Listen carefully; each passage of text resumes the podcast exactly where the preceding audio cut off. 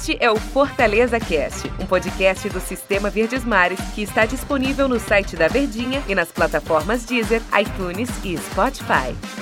Fala pessoal, tudo bem? Um abraço para todos vocês, sejam bem-vindos. A gente está chegando aqui com o nosso Fortaleza Cast. Rapaz, o torcedor do Fortaleza deve estar tá respirando bem aliviado, porque que jogo maluco esse aí contra a equipe da Chapecoense. até a voz do locutor aqui ficou meio baleada depois desse 1 a 1 aliás, desse 2 a 1 dessa vitória do time do Fortaleza sobre a Chape. Mas para me ajudar, até com minha voz, a gente contar melhor como é que foi essa história do jogo, estou ao lado do André Almeida. Meu amigo Andrezinho, tudo bem, André? Fala, Tero, tudo bem? Prazer estar aqui novamente. Grande abraço a você, a todos os tricolores ligados aqui no Fortaleza Cast. Rapaz, o torcedor deve estar respirando aliviado, né? Porque foi um jogo cheio de reviravoltas, de mudanças de cenário, de interferências do VAR e até com a complicação além do que muita gente tinha imaginado, né? Muita gente imaginava que encarar a Chapecoense fora de casa, lanterna já virtual rebaixado, seria um jogo simples e pelo que se desenhou o primeiro tempo, parecia que seria. Mas é futebol, né, Antero? E é. não tem nada, não tem como se cravar nada até o último apito do árbitro e o segundo tempo reservou um cenário bem diferente. Então foi um jogo doido, maluco, como você falou. Importante que o Fortaleza venceu. Mas de fato, André, não deu a sensação de que o Fortaleza sofreu mais do que deveria ter sofrido no jogo? Deu, sem dúvida nenhuma. Inclusive de que essa complicação veio por conta do próprio Fortaleza, que poderia ter garantido um placar bem mais tranquilo ainda uhum. no primeiro tempo. Antero, a etapa inicial foi toda controlada pelo Fortaleza. Aos 40 minutos de jogo, eram 10 finalizações do tricolor contra zero da Chape. Chapecoense não tinha dado um chute na direção do gol. O Bruno Melo abriu o placar logo aos 5 minutos, teve na sequência o gol anulado do Iago Pikachu, de fato estava impedido, mas o Fortaleza começou impondo seu ritmo de jogo, um, um, um, estilo que a gente já conhece muito bem, de valorização da posse de bola, de envolver o adversário, e parecia que estava jogando em casa. E, aliás, fez um primeiro tempo até melhor do que muitos jogos que fez na Arena Castelão. É verdade. Hein? Inclusive dos jogos mais recentes. De controle de jogo, de né, André? É, dava a impressão de que seria um jogo tranquilo, uhum. né, André? É, não, de controle de jogo, né? O Fortaleza estava, como a gente disse, mandando na partida, né? De controle de jogo, de fato, era um, um, um, um jogo muito bom do time do Fortaleza. Eu até tive a sensação de que o Fortaleza estava com aquela ideia que é muito perigosa, muito ruim do futebol, assim, Cara, esse jogo aí eu ganho na hora que eu quiser. Esse jogo aqui eu vou vencer na hora que eu quiser. Não sei, acho que o Fortaleza fez 1x0 com 5 minutos. Deve ter pensado assim, viu, André? Foi mais ou menos isso. Pelo menos foi a impressão de que passou, né? E, e, e teve até oportunidades para ampliar esse placar ainda na etapa inicial. Agora, é, acabou sendo castigado, né? No finalzinho ali do primeiro tempo, um erro individual, uma jogada totalmente do Marcelo Benevenuto, que faz uma boa temporada, isso é fato, mas acabou sendo infeliz ali no lance e na saída de bola. Uhum. Isso é inegável, não tem como dizer que é um erro coletivo, foi um lance absolutamente individual. Mas aí trouxe a Chape para o jogo, né, Antero? O panorama do segundo tempo já foi completamente diferente. Verdade. A Chapecoense empatou naquele finalzinho e voltou muito melhor na segunda etapa. Pois é, rapaz, eu até, eu até eu fiquei muito surpreso, assim, porque é, do mesmo jeito que eu tive a sensação de que o Fortaleza resolveria, ou tinha a intenção, ou a sensação de que resolveria a qualquer momento o jogo, sentiu muito o gol tomado pelo time da Chapecoense. E o curioso é que o Chapecoense marcou com 40, 41 minutos do primeiro tempo, e nem o intervalo fez o time do Fortaleza tomar. Eu tive uma sensação, né? Eu tô falando muito de sensações tal, de que o Voivoda deve ter ficado muito irritado com o primeiro tempo. Porque ele é um cara que prioriza continuar jogando, né? E o Fortaleza ontem, é, o Fortaleza no jogo, na verdade, não foi o Fortaleza com o espírito do Voivoda. Foi o Fortaleza com o espírito, infelizmente, pode-se falar isso, de muitos times do Brasil, que faz 1 a 0 tira o pé, toca de lado, diminui o jogo. Porque uma coisa é você valorizar a posse de bola, uma, outra coisa é você deixar o jogo morno, né? não querer jogar. E o Fortaleza fez um gol com 5 minutos do primeiro tempo. Então, Acho que a bronca no intervalo do Voivoda é, deve ter sido muito grande.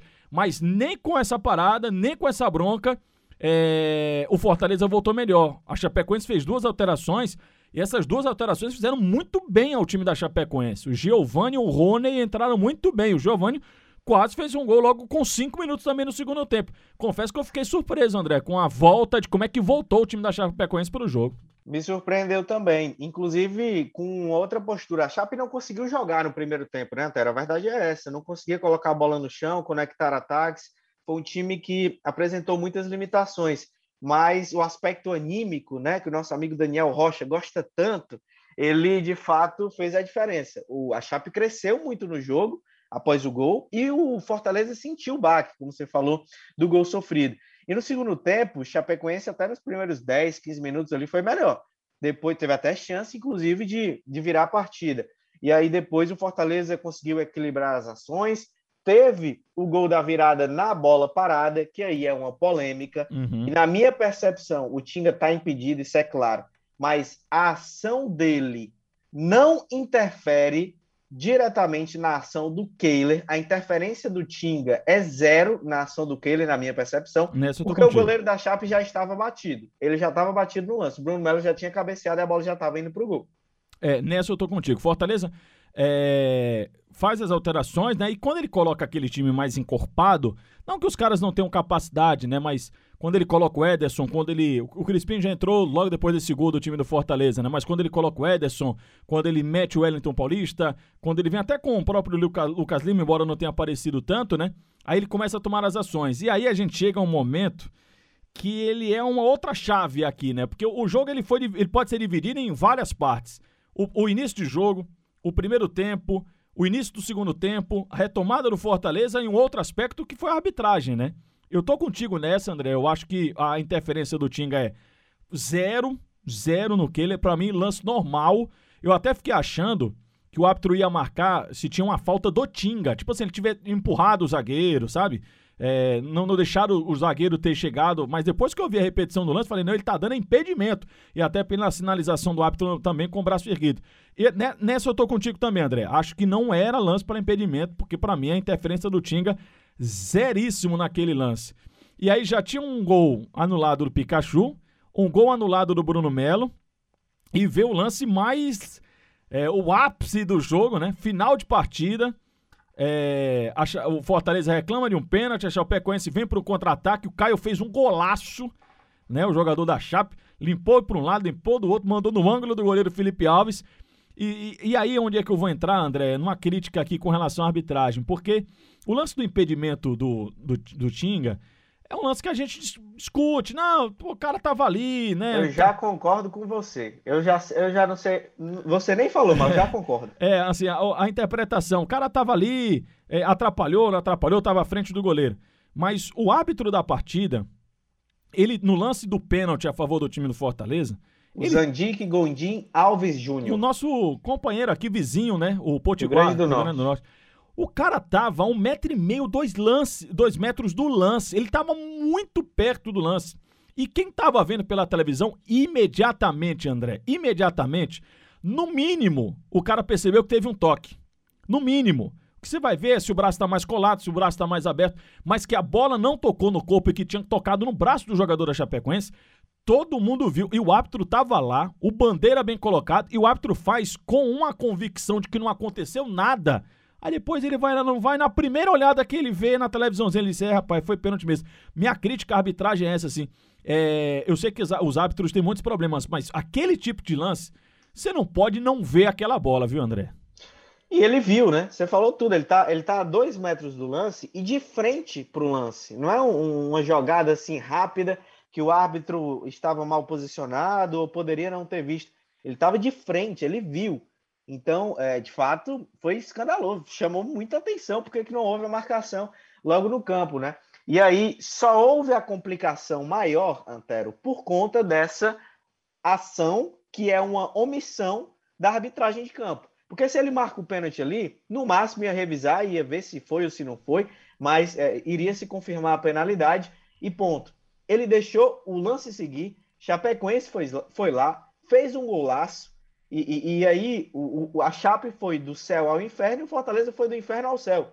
Porque teve o, o, a anulação do gol da Chapecoense e o pênalti e o posterior gol do Fortaleza. Então, assim, tudo isso só aconteceu por conta do Zandique Gondim Alves Júnior, que não marcou a penalidade, que foi muito clara. E, e é então, é engraçado por... que, que é poderia ter sido tudo mais, mais tranquilo. É, né? com certeza. E é engraçado que algumas rodadas no empate do Chapecoense contra o Atlético Mineiro, teve um lance muito parecido com esse, com interferência do VAR, só que a favor da Chape. O Giovani fez o gol, o Everson salva, aí o Atlético Mineiro vai pro contra-ataque, faz o gol.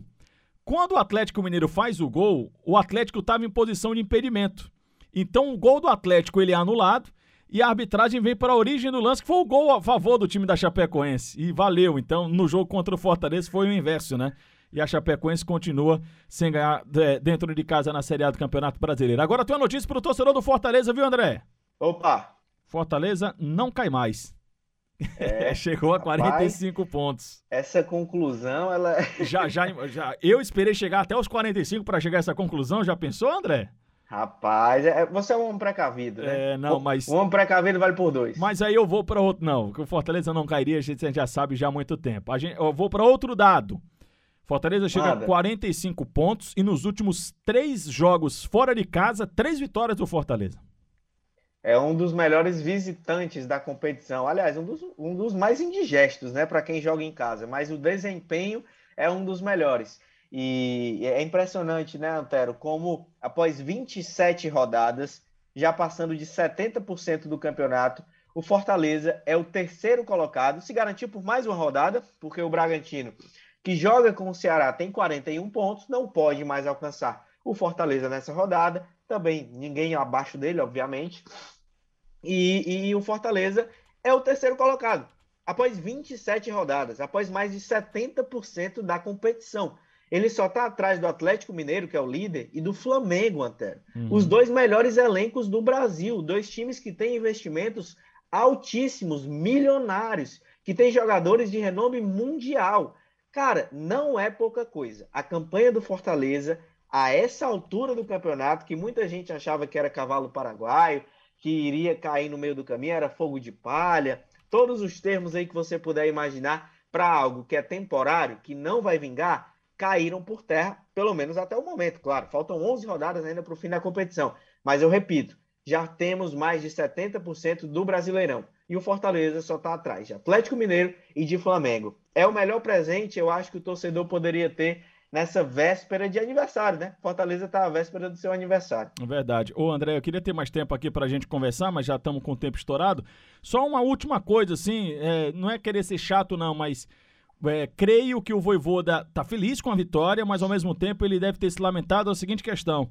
Fortaleza poderia ter tido um jogo mais tranquilo, e aí não é demérito a equipe da Chapecoense, que Fortaleza com 1x0 logo no início do jogo poderia ter tido um jogo mais tranquilo e, e ter preservado ainda mais as suas principais peças. Ele teve que recorrer às suas principais peças ao final do jogo e aí pode ser que na quarta-feira isso não tenha interferência nenhuma. É só mesmo pensando aqui um pouco de questão de planejamento. Mais uma vitória muito importante para o Fortaleza. Agora o pensamento é para a Copa do Brasil. E isso é assunto para os próximos episódios com a voz melhor do nosso Fortaleza Cast. Andrezinho, obrigado, hein? Valeu, Antero. Mas com voz sem voz você dá show, viu? Ô, oh, rapaz, Grande abraço. você tá andando Tamo muito com o Luiz. Um abraço a todos os torcedores. Até Valeu, a próxima. pessoal. Um abraço, pessoal. Obrigado pela companhia de vocês. Até a próxima.